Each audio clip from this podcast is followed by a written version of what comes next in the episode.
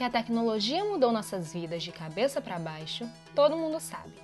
O ambiente virtual ultrapassou as barreiras de abas de pesquisa e transmissão de informações e nos conecta numa vida quase real através das telas. Num céu de plataformas digitais, a comunicação segue sendo o guarda-chuva, capaz de abarcar a produção de conhecimentos e disseminação de informações que dão rumo às dinâmicas sociais. Como sujeitos, todos reproduzimos algum tipo de comunicação, seja falada, escrita, gestual ou visual. Mas quais vozes ecoaram ao longo das últimas décadas? Nos meios tradicionais, a notícia costuma vir de quem fala, pelo mesmo grupo e divide a mesma vizinhança. Sem olhares diversos, a mídia reproduziu estereótipos e visões excludentes da sociedade. Recentes plataformas virtuais pretendem democratizar a informação através da diversidade de vozes e narrativas.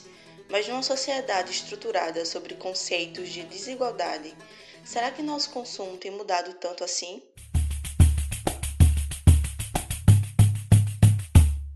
Oi, gente! Meu nome é Michele e eu tenho 24 anos. Primeiro eu gostaria de dizer falar sobre mim é um pouco complicado. Eu sempre fui sucinta nas minhas apresentações porque acreditava que não tinha muita coisa para falar. Mas na real, com o tempo, eu percebi que sempre fui afastada da minha narrativa. Percebi que tudo que me caracterizava era negligenciado na sociedade. Porém, os anos se passaram e hoje eu estou aqui finalmente para me apresentar e dizer que eu sou uma mulher nordestina, pernambucana. Acho que o meu chiado e o meu teio demarcado me denunciam nesse quesito. Sou de uma cidade chamada Paudalho, na zona da Mata Norte de Pernambuco, uma terra onde sofreu pela exploração da cana-de-açúcar e ainda sofre com os respingos dessa exploração até hoje. Sou uma mulher que estuda sobre pressão estética e gordofobia nessa sociedade que faz do corpo das mulheres um imã para a opinião alheia. Faço jornalismo e percebo a força da comunicação para quebrar paradigmas e dar voz. Hoje estou somando minha voz com a Diana e Yasmin para trazer identidade nesse mundão das mídias de informação. Olá, eu sou Ana Beatriz Rocha e uma certeza eu tenho. Se você está me ouvindo, a conexão já começou. Antes de tudo, é importante deixar nítido aqui que a autodefinição foi considerada por muito tempo uma prática soberba, mas de onde eu venho é algo primordial para a sobrevivência e para o empoderamento. Bem mais que falar de si, é sobre falar por si, uma arma potente numa lógica que tenta minar as nossas possibilidades de existência. Então, é... eu sou uma mulher negra, paraibana, da capital, Cresci nessa cidade que é grande demais para que eu tenha vivências de interior, mas pequena demais para que eu saiba o que é ter crescido numa metrópole. Esse meio termo constante que é João Pessoa. Eu tenho 21 anos e mais bagagem no peito e na cabeça que posses na casa que eu moro e nem é minha. Eu sempre amei literatura e busquei ter um olhar sensível do mundo. Com o tempo, eu vi que essa sensibilidade, para mim, tem a ver com o olhar decolonial um olhar que tenta se livrar das limitações do capitalismo e das percepções eurocêntricas. Eu tento ir me entendendo e desentendendo enquanto homem africana que passei a me considerar depois que eu conheci esse conceito de Lélia Gonzalez. Desde cedo eu sonhava em ser comunicadora, jornalista. Eu acho que nos meus sonhos de infância eu não sabia nomear o que eu queria, mas era, na maioria das vezes, o que a gente chama de ser repórter. Hoje eu estudo jornalismo a partir de percepções subjetivas e humanizadas eu quero que meu exercício profissional seja socialmente útil e responsável, além, claro, de tocar a alma das pessoas. Eu pesquiso sobre questões de raça gênero e outros marcadores sociais muito para tentar entender as violências estruturais que nos cercam. Eu também me debruço a pesquisar sobre punitivismo, segurança pública e as implicações disso tudo para os grupos mais vulneráveis. Esse pequeno recorte de quem eu sou explica um pouquinho do que eu estou fazendo aqui como integrante do Maria Bonita um projeto embrionário, mas que já nos orgulha tanto porque faz parte de quem a gente é hoje. Olá, pessoal! De Santa Rita para o mundo, eu sou Yasmin Soares. Sou estudante de jornalismo da UFPB, produtora de conteúdo para as redes sociais, comunicadora popular e também pesquiso raça, gênero e afetividade. Sou mulher negra paraibana de 21 anos, que, que luta pela libertação do povo contra toda forma de colonização feminista negra que sempre tenta ver tudo através da interseccionalidade e do abolicionismo penal. Quando criança, era bem calada, quase não falava. Mas depois que fui me descobrindo nesse mundo, me vi de boca aberta para falar e dar voz. Por isso, hoje, junto com as minhas companheiras de podcast, curso e vida, falo, porque passei muito tempo em silêncio. Maria Bonita. A força da identidade na informação. E é com essas apresentações mais que especiais que está dado início ao piloto do Maria Bonita, né? Exatamente. Com certeza, menina. Frio na barriga, frio na barriga. Nervosíssima aqui com meu chazinho aqui de camomila do lado. Mas vou começar perguntando para vocês, amigas. Por que falamos? De onde surgiu o Maria Bonita? De onde surgiu esse projeto? Fala, Michelle. Então, o nosso projeto de podcast, eu acho que surgiu individualmente, né, na gente, quando a gente começou a cursar rádio jornalismo na faculdade, porque a gente estuda juntas. E a, a gente aprendeu, né, todo o processo de fazer um programa de rádio, e a gente viu que a gente tinha capacidade de criar, de criar um roteiro, de, de saber as coisas básicas. E a gente tem assuntos, né? A gente fala sobre coisas, a gente pesquisa coisas e a gente queria, né, levar isso para o mundo. Com certeza, com certeza. E esse e esse, esse essa junção de tudo isso também surgiu muito no nosso grupo, porque a gente fez um grupo, né, para essa disciplina e a gente viu como a gente se dava bem trabalhando. Só quem está voltando aqui é Sofia, nossa colega Isso. de também. Mas é, o nosso grupo era muito dinâmico. A gente foi percebendo que a gente poderia é, levar um projeto para frente. E aí todas se apaixonaram pela disciplina de rádio. E foi muito aprendizado, muito aprendizado com a nossa professora Patrícia. E ela provocava a gente, provocava. Vocês têm potencial, vocês têm potencial, vamos botar um projeto. E aí faz que esse projeto. É, faz um podcast aí que esse podcast finalmente saiu, né? Porque eu sou, eu sou uma pessoa um pouco suspeita para falar, porque eu adoro podcast e enchi muito o saco dessas pessoas. Meu é, Deus, muito! Muito, eu, gente, é, podcast é a melhor coisa, é uma das melhores mídias dos últimos tempos. Vocês não vão se arrepender. Não, não sei o que. Beleza. E conhecendo, quando elas conheceram um pouquinho, quando a gente conheceu um pouquinho, a gente viu que era uma possibilidade, nesse sentido de criar um projeto em conjunto, de aprofundar discussões sobre temas específicos. Exatamente. É, temas e nichos que as mídias tradicionais, como o rádio, como a TV, não permitem, não cabem, não se interessam muitas vezes, porque, como a gente bem colocou durante as nossas apresentações, tá, mulheres negras, nordestinas, mulheres de classe baixa, não costumam ter voz. E a gente quer nos dar essa voz para tratar de temas relevantes para a sociedade e assim poder dar voz às outras pessoas dos, dos nossos grupos minorizados, mas de outros grupos minorizados também. Exatamente. Quando eu estava hoje pensando, né, de que eu tenho acesso a alguns assuntos que minhas amigas do, do ensino médio não tem, sabe? Então, isso é uma possibilidade, né, de espalhar nosso conhecimento aí para quem é próximo e essas pessoas também podem espalhar esse conhecimento, sabe? Com certeza, e é o nosso papel, né, enquanto comunicadora, Exatamente. de trazer essas pessoas que não estão dentro da mídia, não estão pautadas, que a gente traga essas vozes para aqui, para esse espaço, que elas falem, que a história delas sejam repercutidas e contadas. Com certeza, a experiência de um olhar descentralizado das pautas. A gente buscar, porque sim, o que a gente vai fazer aqui é jornalismo, porque a gente vai trabalhar com apuração, com curadoria, com contação de histórias, com contextualização, mas é um jornalismo subjetivo que humaniza os sujeitos de quem se fala, principalmente os sujeitos que são marginalizados e silenciados pelo Estado. E também é interessante a gente fazer os recortes, né? E a gente, e a gente pensa muito no viés da interseccionalidade. E a gente vê que é importante trazer alguns recortes para os nossos conteúdos. E quais são esses recortes?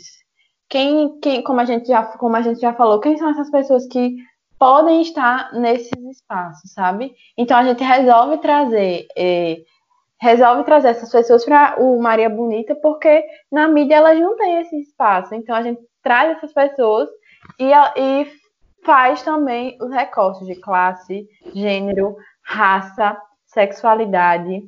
A gente é um recorte. Eu sou, sou, eu sou uma mulher negra e falo desse lugar. Ana, Michele falam do lugar dela. Então a gente traz muito esse recorte e a gente quer trazer a, a pluralidade para o nosso podcast também. A, a ideia de recorte tem que Yasmin falou sobre a interseccionalidade, né? Essa lógica de que não, nada é único, porque quando a gente, por exemplo, a gente vai abordar um tema, vai tratar de um tema, mas dentro desse tema, as pessoas que estão envolvidas, estão inseridas, têm vivências diferentes, olhares diferentes, origens diferentes. Cada um é afetado de uma forma específica pelas estruturas, então esses recortes são necessários muito por isso.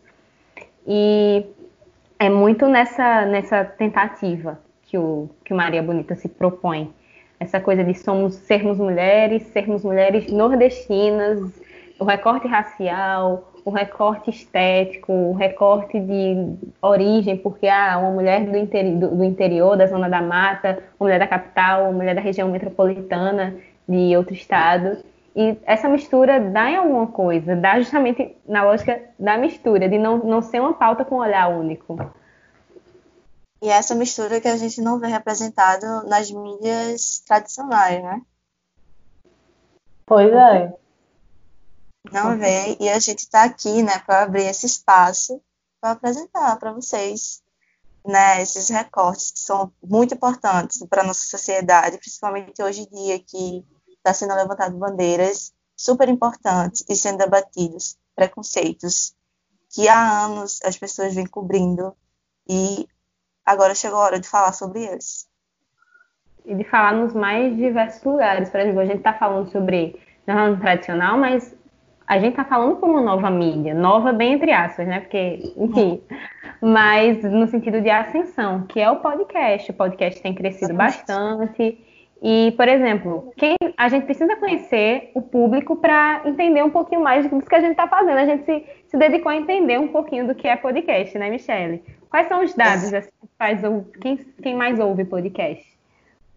Então, é, segundo uma pesquisa, uma pesquisa da Globo, é, no segundo semestre de 2019, quem mais escutava podcast no Brasil eram mulheres jovens do Sudeste na faixa etária de 16 a 34 anos. Só que em segundo lugar ficam a, as mulheres do Nordeste, né? E esse dado mudou muito rapidamente, porque no primeiro semestre de 2019, o IBOP também fez uma pesquisa que mostrou totalmente o contrário. Mulheres e pessoas acima de 55 anos eram que menos ouviam podcast. E esse cenário mudou ainda em 2019, no segundo semestre. Essa, essa mudança brusca tem muito a ver com o que tanto tem se dito sobre 2019 ter sido o ano do podcast no Brasil. A plataforma Deezer fez um levantamento com dados de Spotify, Google Podcasts e Apple Podcasts e atestou um aumento de 67% no consumo de podcasts em 2019 no Brasil. O índice é maior que em vários países, como Alemanha e França, que atestaram cerca de 50% nesse aumento. E com esse crescimento, muitas plataformas de streaming, como essas que eu acabei de citar, têm investido em parcerias no formato com produções originais, como é o caso do Spotify. Eu não sei se vocês sabem, mas é, tem diversas produções originais no Spotify. A gente está acostumado com essa coisa, produção original, Netflix, né? Uhum, mas exatamente. o Spotify tem feito muito isso. Por exemplo, o Café da Manhã da Folha que é o podcast de notícias do jornal Folha de São Paulo, que destaca um tema por dia, entrevistas com jornalistas especializados, é uma produção original do Spotify.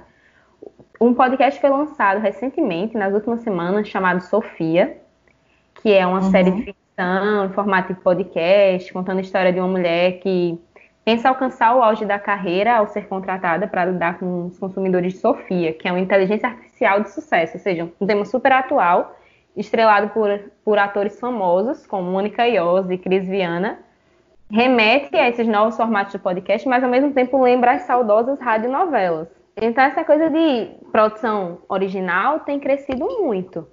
O Spotify é, fez um ranking ano passado, em 2019, dos 10 podcasts mais ouvidos no Brasil. E aí é, é, que a gente entra o debate sobre recortes. porque desses 10, apenas 4 tinha participação de mulheres. E apenas um era composto só por mulheres, que era o caso do Mamilos. A gente estava conversando, é, nós três estávamos conversando, né, sobre a importância de trazer, de pegar esse ranking mais atualizado. E a, a última atualização que a gente viu antes da gravação tinha esse, esse número mudou um pouco. A presença feminina passou a, a aparecer em seis dos dez programas mais ouvidos. Só que três deles eram apenas com mulheres. Só que a questão racial é um pouco diferente, né, Yasmin? Pois é, então quando a gente vai analisar esses dados, tanto dos do, dados que a Ana trouxe de 2019, quanto esse do dia que a gente viu hoje no Spotify, a gente percebe que os programas é, não contam com a maioria dos programas é, de podcast não contam com pessoas racializadas. Ou seja, não tem uma, uma pessoa negra, uma pessoa indígena apresentando esse podcast. Esses podcasts, na verdade, porque o ranking que a gente viu aqui são de 10. E é, é tão importante ter essas, essas pessoas falando, porque quando você está falando de um tema, mas você não pertence é, aquele lugar de fala, você vai falar, claro, porque é um assunto importante de ser falado, mas você não vai falar com tanta propriedade de uma pessoa que é afetada diretamente por, por esse problema. Então, é importante também a gente trazer essas pessoas, porque elas vão trazer essa pluralidade para esses, esses, esses espaços de mídias, esses novos espaços de mídias. E aí a gente vê também que nenhum desses podcasts, tanto do ano de 2019 como o agora de 2020 que a gente viu no Spotify, nenhum deles é, anuncia que é um, um, um podcast é, de pessoas nordestinas, produzido e gravado daqui do Nordeste. As pessoas não assumem essa identidade, né? Pelo que a gente, nosso levantamento que a gente fez. E é interessante porque o Nordeste é uma região riquíssima culturalmente, mas que não está. Os podcasts sobre o Nordeste, eles não estão no, no top 10. E aí a gente vê como essa mídia, ela finge que mudou, mas ao mesmo tempo ainda tem aqueles requisitos da mídia tradicional, né, meninas? Isso. E a gente está consumindo também, né? É válido lembrar isso. A gente está uhum. consumindo, uhum, não, tá em segundo lugar. Exatamente. A gente está dando audiência, a gente quer ouvir e quer que nossas histórias também sejam contadas, sabe? Pois é, e quando a gente, e quando a gente é, não se vê nesses programas, não se vê nesse podcast, é até é, a identificação não é tão grande. Exatamente. Quanto, né, quanto seria, por exemplo, um programa feito no Nordeste por mulheres como a gente está fazendo. Então, cria mais essa identificação, essa proximidade também. A ideia de proximidade é muito interessante. Porque você está escutando aquela pessoa falar, está escutando aquela pessoa falar sobre temas que você vê no seu cotidiano, sabe? E aí você gera essa, essa troca, é muito interessante. E quando não se tem isso, você, é, você querendo ou não, sente que é, tá não está não tá pertencente àquele espaço. E para além da, da. Você falou sobre a questão de não ter vivência, né? Por exemplo, no caso, não ter pessoas racializadas à frente dos programas, aí faz com que as vivências trazidas não sejam de, da, do que a gente chama de lugar de fala, né? Mas, para além de toda essa questão, a gente vê a ausência, no caso, vamos fazer um recorte de pessoas negras, nos mais diversos espaços. Uhum. Por exemplo, quando vai se falar de produção de podcast por pessoas negras, ou as pessoas acham que são necessariamente podcasts que falam sobre assuntos que circundam a negritude, ou tem tipo, tá, tem os 10 podcasts mais ouvidos e vamos aqui ver os 10 de pessoas negras. Como Sim. se fosse uma coisa separada, sabe? Uhum. como se, é, exatamente. No cantinho, como se não, não, englobasse, como se a gente não fosse gente também, que, que comunica também, faz entretenimento, humor, storytelling, sei, sei lá. Porque tem muita, tem muita gente negra produzindo conteúdo massa, produzindo conteúdo foda. Só que essas pessoas só não, não alcançam espaço porque a gente continua consumindo as mesmas coisas do eixo sul-sudeste, né? Exatamente. E, e como é um a Michelle falou, né? tipo, na mesma lógica de que ela falou que a gente consome isso, a gente consome isso, é a questão de, tipo, sim, é nossa responsabilidade também, mas é esse trabalho que a gente faz aqui no Maria Bonita também, de, de autorreflexão, de se autorresponsabilizar para poder mudar a forma como as coisas estão acontecendo. E a gente vai ver, assim, as pessoas que são formadas na comunicação, né? Que a maioria das vezes são essas pessoas que produzem esses conteúdos. E a gente vai ver a, na academia, academia que eu falo, universidades e faculdades, quem são essas pessoas que estão se formando como comunicólogos, comunicólogas, comunicólogos. Quem são essas pessoas que estão se formando? E eu fui ver um levantamento feito pelo G1 em 2017. E esse levantamento ele diz que quase 400 mil pessoas davam aulas em universidades públicas e particulares do Brasil, mas só 16% do total se autodeclaravam pretas ou pardas. E aí eu trouxe esse dado por quê? Porque quando você tem um professor ou uma professora que em seu conteúdo tenta abordar essas questões, por exemplo, na comunicação, a gente vai ter uma disciplina de história da comunicação. E aí, quando esse professor traz é, Stuart Hall, que é um, um pesquisador da comunicação, ele tá, tá saindo da bolha, porque a maioria dos professores eles trazem é, pesquisadores brancos que escrevem sobre suas perspectivas. E quando ele sai de, desse, desse ciclo, ele traz novas narrativas, porque essas pessoas escrevem é, do seu lugar. Então, é, traz novas narrativas. E essas pessoas e os, os estudantes que estão assistindo essas aulas, que estão convivendo dentro desse espaço, eles vão, querendo ou não, tendo um conhecimento desses outros conteúdos.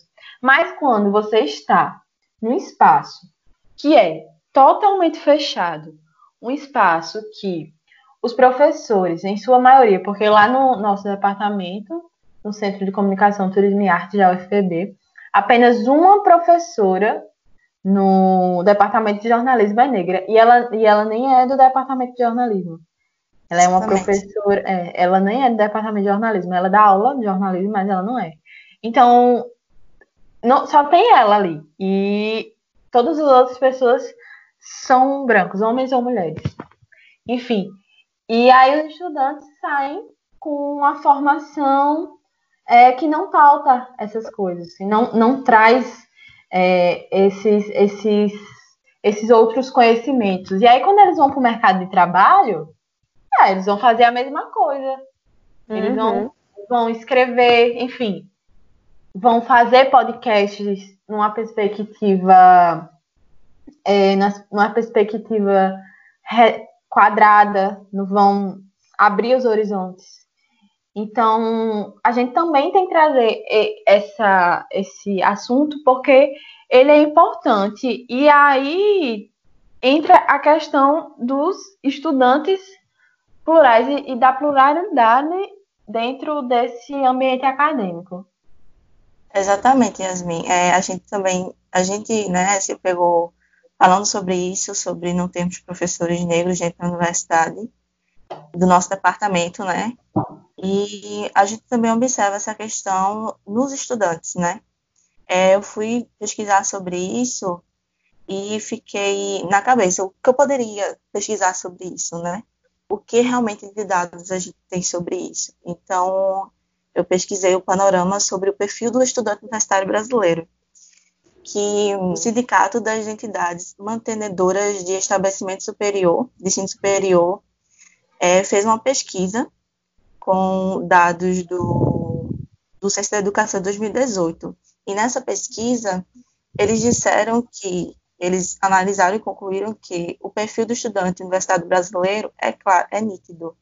São pessoas brancas, a maioria no sexo feminino, mas pessoas brancas com idade entre 19 e 24 anos, E, enfim, é isso. Eles analisaram que 57% dos estudantes, 50, 55% dos estudantes se eram brancos, 11% se declararam pretos e 36% se declararam pardos. Isso nas instituições é, públicas. Eles também levantaram que as mulheres são a maioria nas áreas de ciências sociais e de jornalismo e comunicação. E o que vocês acharam sobre esses dados, meninos? Isso reflete no que a gente vê no nosso dia a dia na universidade? Com certeza. Eu, eu fico aqui, eu queria até jogar a provocação. O que são os corredores do CCTA? Para quem está nos ouvindo, CCTA é o Centro de Comunicação, Turismo e Artes da Universidade Federal da Paraíba, meus amores. Ou seja, um lugar que devia ser plural, um lugar livre, né? Abrigar os mais variados públicos e as mais variadas performances. Mas o que, é que a gente tem? O que, é que a gente tem? Mesmo de sempre. Pessoas elitistas, racistas, que estão ali só para ser mais uma pessoa na comunicação. Isso é um problema porque, fazendo essa pesquisa e pensando sobre isso, obviamente houve melhora nos últimos anos, né, por causa da, das questões de cota, etc. Mas eu fiquei pensando em relação a se essas pessoas já sofrem preconceito em outras áreas da vida elas não são isentas de sofrer preconceito dentro dessas instituições também, sabe? E a gente vê isso de uma forma muito nítida. Com certeza. Eu cheguei no, na universidade jurando que ia ser um mar de rosas, que não ia ter nada disso. Mas ah, do mesmo jeito, né? Do mesmo jeito que é fora, é dentro da universidade. Então, era para ser um espaço mais acolhedor, mais plural, mas infelizmente não é. E a gente luta para que esse espaço se modifique. Exatamente, amiga. Com certeza, porque, enfim, ninguém está aqui falando que a universidade é um lugar horrível, porque a, a, a imagem que tem é essa, né? Nossa, elas estão lá dizendo que a universidade é um lugar horrível. Assim? Não, gente, a universidade é um espaço extremamente necessário, muito importante. Lutamos pela educação pública de qualidade nesse país.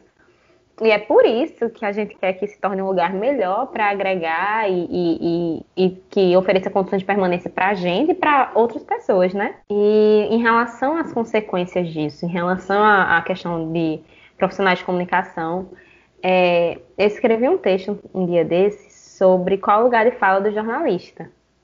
E aí foi aquela coisa, né? Tipo, sim, eu abordei a importância do jornalismo, é, e que essa, essa importância vem sendo reiterada em tempos de crise, principalmente na questão do combate à desinformação. Mas eu fui sincera, porque eu tive que dizer que o jornalismo reproduziu silenciamentos por muito tempo e ainda reproduz. Eu falei que ele disse que o jornalismo disse por anos, o jornalismo tradicional, tá? Disse por anos sem ter que dizer nada, seja na representação de pessoas negras, é, como de maneira recorrente como bandidos, ou pessoas em dívida com, com o Estado, pessoas com condutas desviantes, ou então vítimas de tragédias e desigualdade social. É uma realidade? Pessoas são vítimas dessa desigualdade? Sim.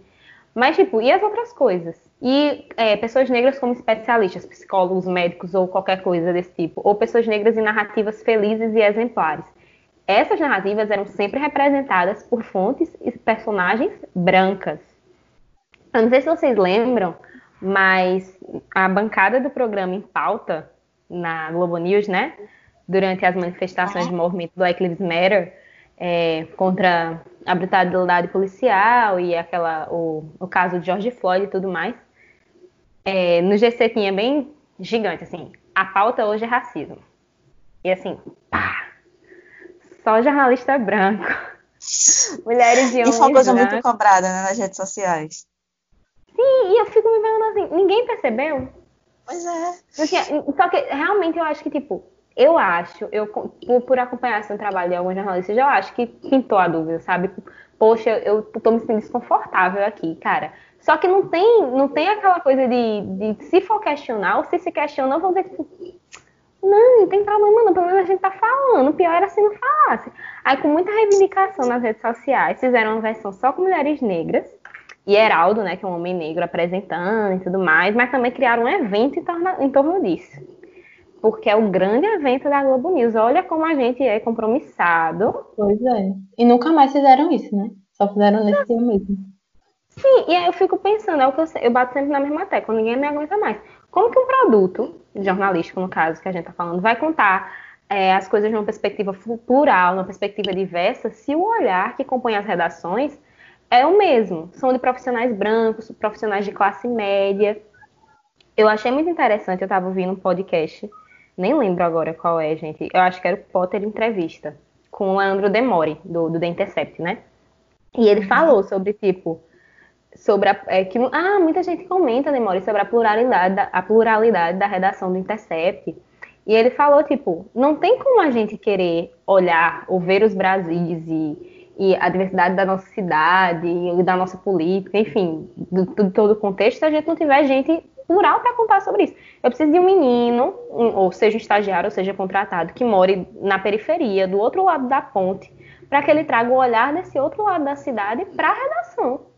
Para que as pessoas que vão ler se identifiquem com o que ele está escrevendo. É isso.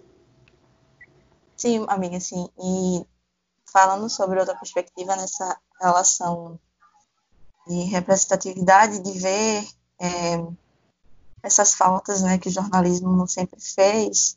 Eu não sei se tem muito a ver, mas foi uma coisa recentemente que aconteceu na pandemia que me abriu né, a mente sobre uma coisa que eu já pensava há algum tempo, sobre, às vezes, o jornalismo, às vezes não, muitas vezes, o jornalismo romantizar algumas situações. Por exemplo, nessa pandemia, a gente sabe que muitos alunos não têm recursos para estudar, pois, enfim, né, desigualdade social no Brasil. E um professor da cidade de Camaragibe, aqui em Pernambuco, região metropolitana de Pernambuco, estava levando material para seus alunos que não tinham acesso nenhum à internet. E fizeram uma reportagem na Globo.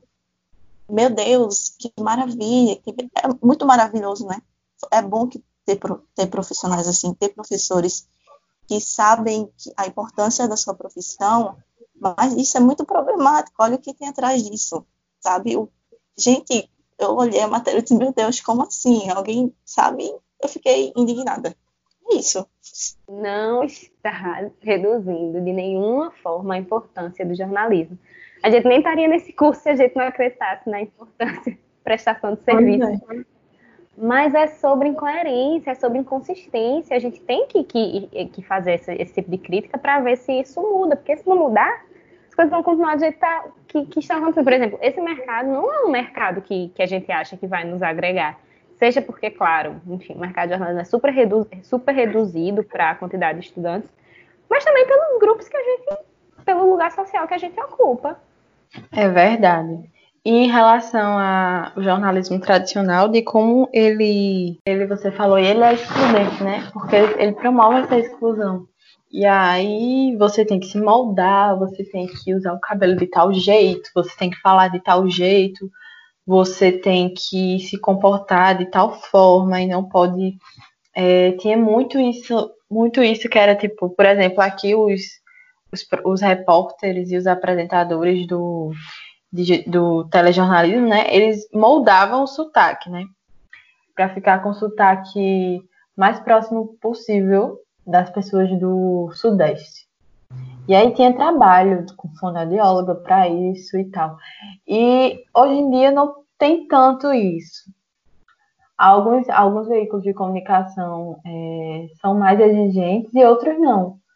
Você escuta, você escuta não você, é, como, como a gente estava conversando e, e Ana falou, ela reparou na, na apresentação do jornal do JPB da noite, que a apresentadora é Larissa Pereira e ela faz boa noite, boa noite. Ela não faz boa noite, não. O, e quando ela foi para o Jornal Nacional, ela manteve isso, né? Que teve aquela, aquele revezamento aos sábados. Foi, isso é muito importante. Foi muito porque... comentada, né? Uhum. Exatamente.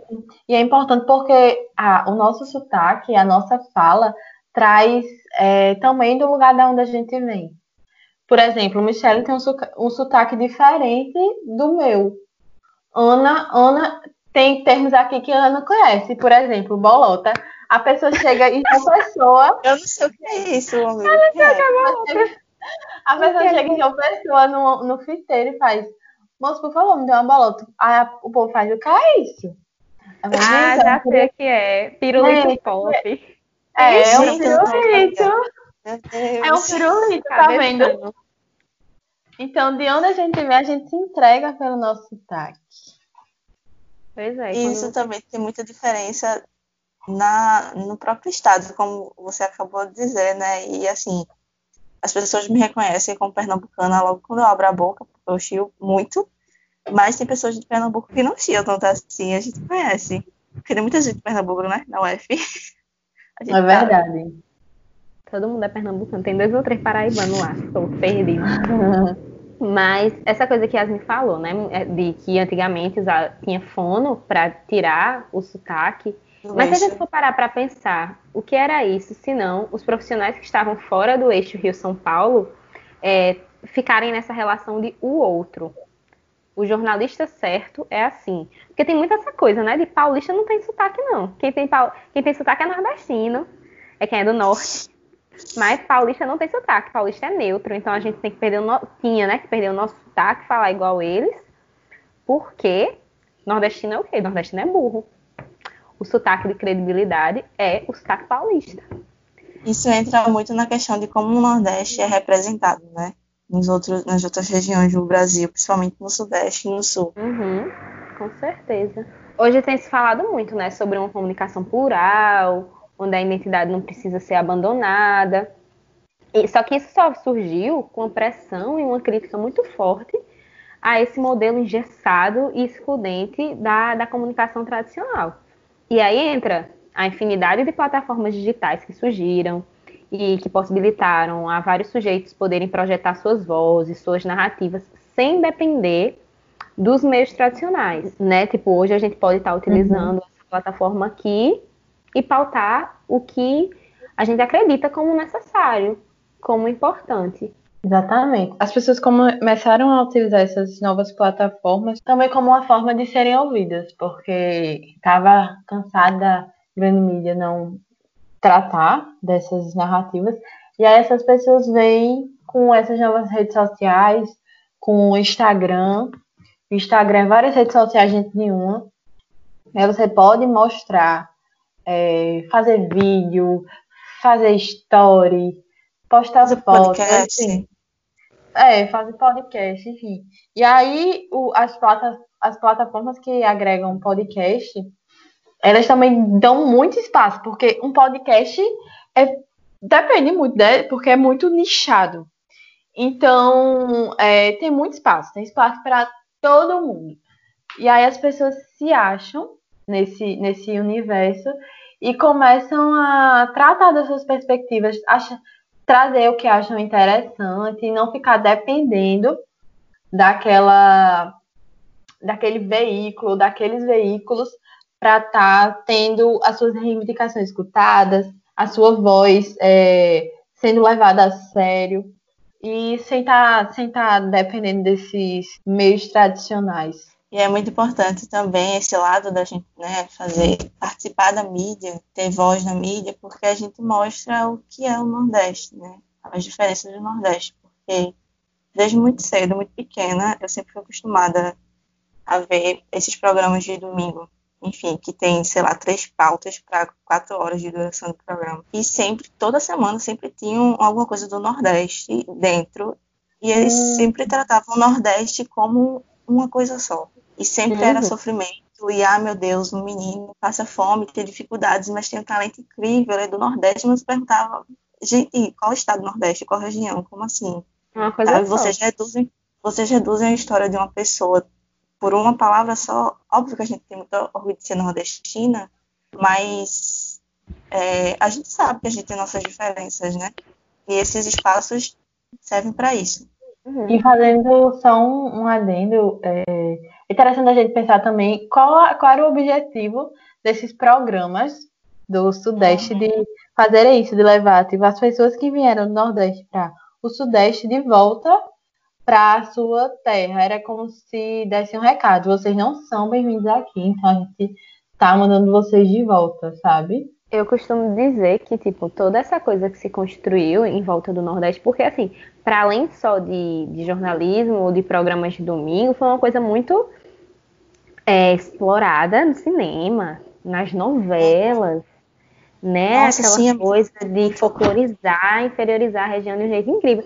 Tanto que eu estava conversando com as meninas de tipo, quando que a gente vê a valorização? Só quando é, é, os filmes são tipo de, de, direção e produção de pessoas nordestinas. Entende? Exatamente. A gente fica ai, meu Deus, extasiada com Bacurau. Porque, tipo, foi um cara daqui que teve essa visão. Porque se fosse uma pessoa do sul, ia ser uma visão só totalmente estereotipada. E ainda veio gente do sul, não sei se vocês lembram dessa polêmica. Uma menina do Sudeste dizer que Bacurau não representava aspectos nordestinos. E a gente ficou tudo sentadinho assim. Mulher! Assim. É porque eu acho que. Então, tem muito, tinha muito em Bacurau, quem assistiu, sabe? Que tem muitas coisas que só a gente vai entender. Só a gente é. vai entender que aconteceu, sabe? Então, assim, é. eu não, não, realmente não entendi esse contexto que essa menina falou sobre isso, mas enfim. É, é uma coisa de, de, de uma visão meio deturpada, e nessa coisa de como a mídia é, construiu a imagem, eu vejo muito como uma colonização dentro da outra. Porque uhum. é, essa coisa de o aspecto das mortes que não valem nada, essa força da necropolítica que a gente vê, seja em relação uhum. a periferias do Rio, ou seja em relação à Amazônia, é muito forte em relação às pessoas nordestinas também. Porque quantas tragédias ocorrem no Nordeste e não ganham projeção? Ou o lado contrário também. Quantos profissionais nossos são convidados, aquela coisa de especialistas em, reportagens de, de âmbito nacional, quando que chamam um, sei lá, um economista, uma médica, uma antropóloga nordestina da UFPE, da UFPB, da UFBA, sabe? tem, existe um Nordeste para além de grandes reportagens sobre fome, sobre miséria sertaneja ou sobre São João. É. Sobre ou sobre praias. É, é, exatamente. Ou sobre praias de águas quentes e bonitas. Só que a gente não é só isso, né? Nordeste é muito grande, pô, muito grande. Tem, tipo, muitas culturas, muitas paisagens, assim, maravilhosas. Não é só o chão rachado. Tem o chão rachado, mas também tem é, o verde. Vocês, vocês nunca veem o cinema é, mostrando a caatinga verde quando chove. Não sei uhum. se vocês já viram, mas é muito bonito, muito bonito. Só mostram a caatinga quando tá seca, quando tá o chão rachado, para trazer aquele, aquele aquela drama, é, a, o drama, essa imagem que tentam passar da gente, e a gente não é assim. São, são diversos estados e cada um tem assim tem a sua singularidade, tem os seus costumes, tem a sua comida, sabe? Então, nós somos muito diversos. Não dá um quê de herança escravocrata? Não sei se vocês sentem isso as heranças escravistas. Tipo, ah, já que a gente não tem um, um regime é, legalizado institucionalmente, que a gente pode fazer isso com as pessoas e tal. Lógico que eu estou fazendo uma analogia aqui bem é, estranha, que parece até fugidia, mas tipo, tem um povo dentro do nosso próprio território que a gente vai poder operar essas formas de poder.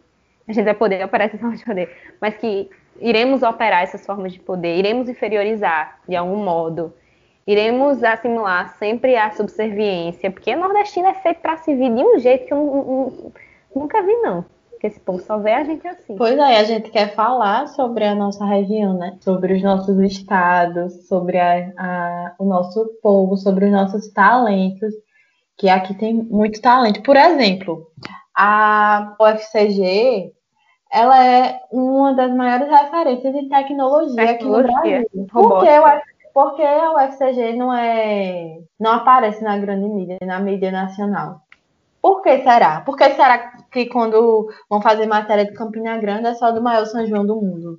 Não mostra a tecnologia que é desenvolvida na UFCG, sabe? Então é sobre isso, velho. Sobre esquecerem da gente em geral. Pois é, e, e, esses avanços que a gente comentou, os avanços de mídias, novas mídias, ampliaram a tão discutida democratização, né? Seja democratização de acesso, seja de democratização de produtores e produtoras, porque nós estamos aqui falando, nós estamos falando hoje e nós não temos acesso ao, a, é, nós não temos a, a capacidade de propagação que os, grandes, que os grandes veículos têm, que eles sabem que a mensagem deles vão chegar para várias e várias pessoas, para são veículos de massa, mas ainda assim nós estamos projetando o nosso olhar. E algo que só é possível através dessas novas plataformas. E eu queria dizer só uma coisa que, tipo, eu estava pensando que as redes, embora, tipo, as redes sociais, embora elas tenham seus malefícios, e a gente fala muito sobre isso,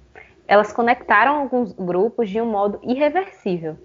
Por exemplo, a experiência das mulheres negras nós trocamos saberes, nós levamos nossas vivências para o mundo de um modo que seria muito difícil fazer isso antes. E antes uhum. era mais fácil que o sistema nos separasse, nos isolasse. Esses saberes não, não tradicionais precisam ser reconhecidos, precisam ser legitimados e a conexão que as redes no, nos proporcionou, não só de mulheres negras, mas pessoas negras no geral, ou no sentido de mulheres ou pessoas LGBTQIA+, nós estamos conectados de uma forma que nos torna mais fortes através delas é a conexão, né, que essas novas mídias estão fazendo, assim.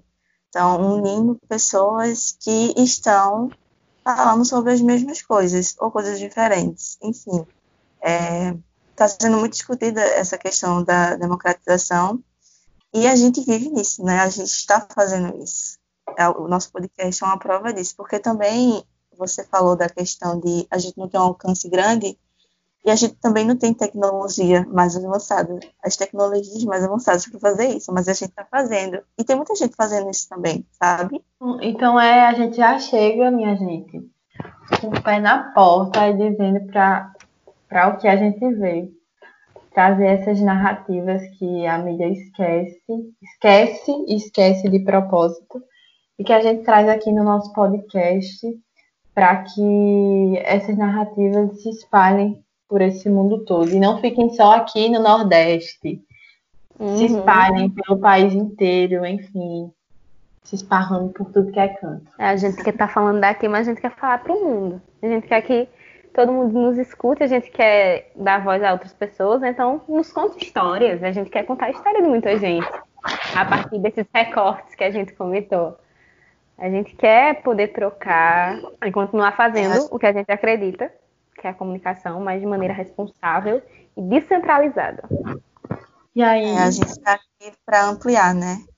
Todas essas histórias que ainda precisam ser contadas, contadas da melhor forma, como, você, como, como a Ana disse, com responsabilidade. E é isso. Esperem muita coisa aqui, que tem muito, muita pauta legal para a gente debater ainda. Babado, viu? Vem muita coisa por aí. Só aguardem. Já estou ansiosa, roendo as minhas unhas.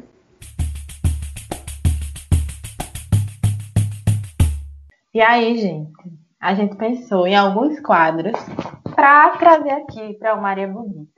Vão ter quadros fixos e quadros que vão estar tá se revezando. E um desses quadros que vai estar tá, vai tá se revezando é o quadro Maria Maria, onde a gente traz histórias de mulheres que, de certa forma, é, elas não são ouvidas e a gente quer trazer a história dessas mulheres. Projetar essas histórias para que mulheres que foram um exemplo, seja para uma, duas, três, cinco ou mil pessoas, se tornem cada vez mais conhecidas e possam inspirar outras mulheres. Fique com a nossa primeira história de Maria Maria sobre Graça Araújo.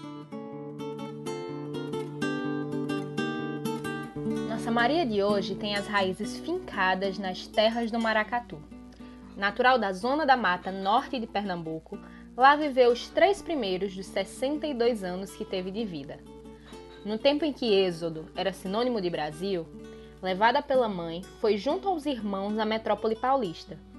Eles e uma multidão de nordestinos cruzaram regiões em busca de um sonho muito cultivado aqui no século XX: uma vida melhor. De nome único, aos 14 anos, Maria Graciliane Araújo da Silva já tinha carteira de trabalho assinada. Sempre muito empenhada, precisava ajudar com as contas de casa. Nutria um sonho de mocidade pela medicina, mas ao ter contato com os encantos e desafios de uma redação, decidiu que no jornalismo desenharia sua história profissional. em São Paulo, se formou na faculdade. E após uma visita mal planejada à capital pernambucana, o destino foi certeiro ao definir Recife como morada duradoura de Graça Araújo. Foi em solos nordestinos que realizou o grande desejo de entrar na rádio, e os ouvintes recifenses conheceram a voz que os acompanhariam por muitos anos nas programações de notícias. Olá, muito bom dia para você. Uma manhã de muitos acidentes no Recife. O talento de Graça não coube só em vozes. Logo tinha horário marcado nas telinhas, onde por quase 30 anos foi companhia de almoço dos telespectadores da TV Jornal, afiliada do SBT no estado. Graça não se despia de sua importância representativa. Sabia que, como mulher negra, o lugar que ocupava era exceção num país de regras tão racistas se fez resistência, numa trajetória marcada por carisma e brilhantismo profissional. Sua partida, embora precoce, não foi suficiente para apagar de Pernambuco e do jornalismo brasileiro a memória de Graça Araújo.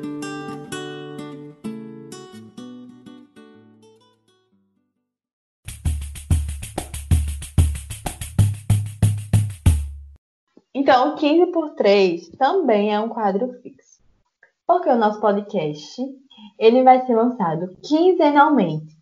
Então, todo episódio a gente vai falar uma coisa que a gente descobriu durante esses 15 dias. Por isso que o nome é 15 por 3, porque são 15 dias e três, três pessoas. E três descobertas, exatamente. Então, são 15, são 15 dias e três descobertas. Então, quem é que vai começar falando da sua descoberta? Eu Ana começa. Então, pensei muito sobre o que eu iria falar né, nessa descoberta. A gente descobre tanta coisa, que a gente não se atenta para elas. Então, esse, é um, esse quadro é um incentivo também para você perceber as coisas que você descobre ao longo das semanas.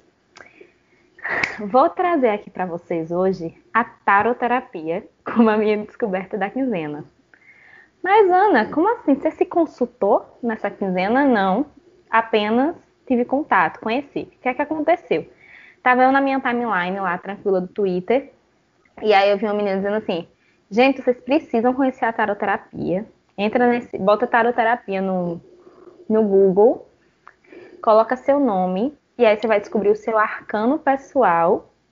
E isso vai, assim, mudar a sua vida, porque você vai perceber que várias coisas batem. Enfim, fiz isso descobri lá meu arcano pessoal e fiquei interessada, né? Nossa, tá, vou atrás saber o que é taroterapia. Já tinha ouvido falar muito, mas fui atrás de ler algumas coisas.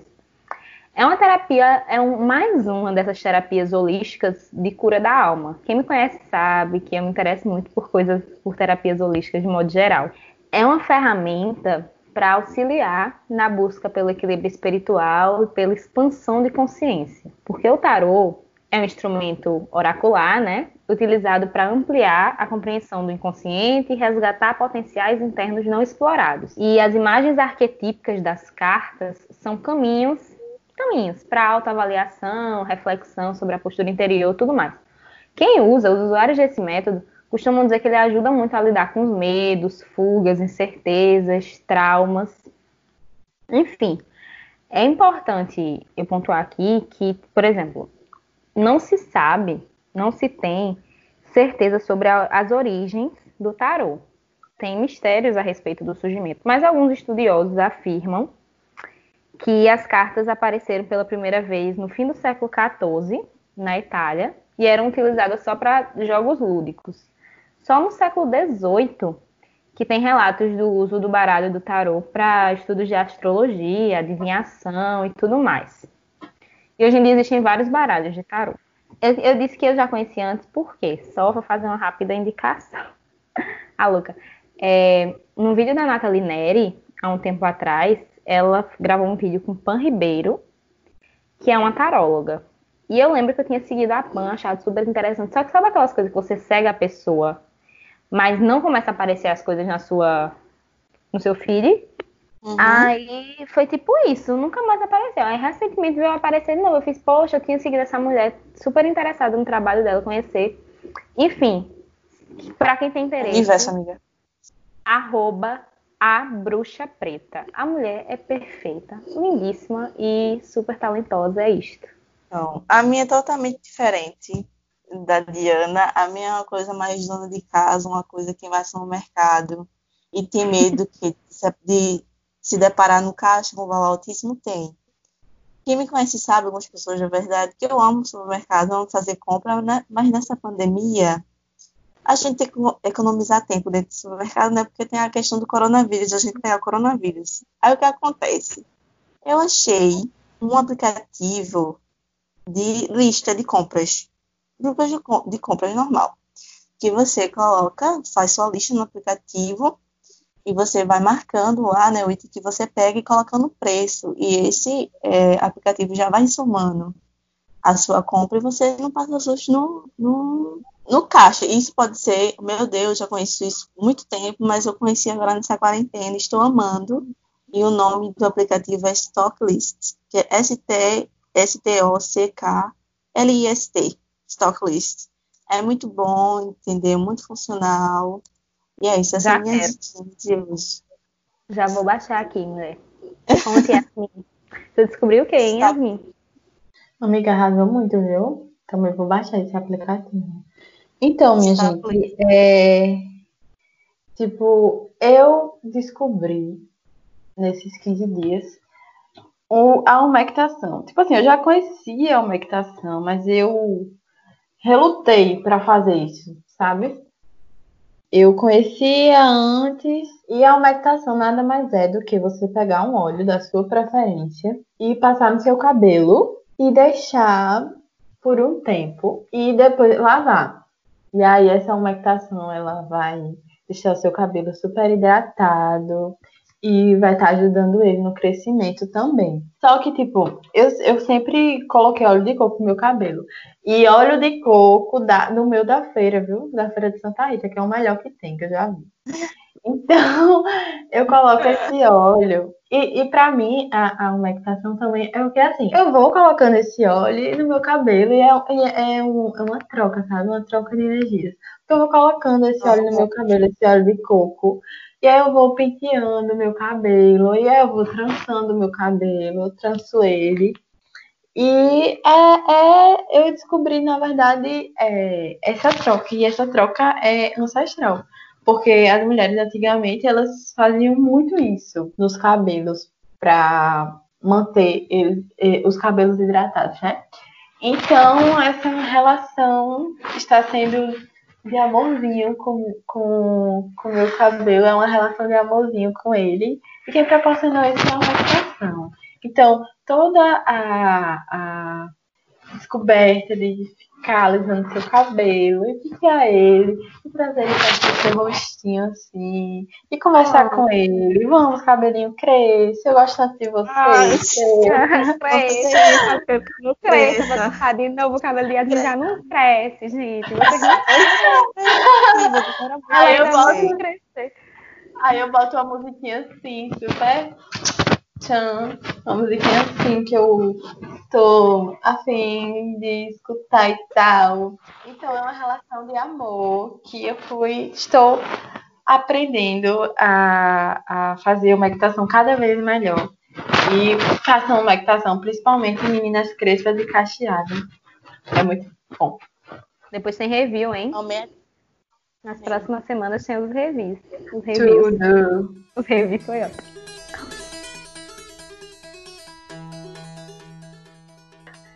É preciso resgatar nossas narrativas em uma comunicação que foi moldada para escondê-las. Nas novas plataformas digitais, não somos apenas receptoras, mas produzimos e quebramos estereótipos que nos reduziram por muito tempo. E o primeiro programa do Maria Bonita vai chegando ao fim. E não deixe de nos seguir nas redes sociais. Nosso Instagram é o arroba Maria Bonita Podcast. É isso, pessoal. Ficamos por aqui. Obrigada por nos escutar e nos acompanhe nas nossas redes sociais, porque vem muita novidade por aí. Aguarde. Exatamente isso, Yasmin. Não percam os próximos episódios do podcast. Beijos. E temos um programa. Até a próxima. Para a construção da nossa identidade visual, contamos com a ilustradora Ana Paula Gaspar. A edição do programa ficou por conta de Lucas Macieira.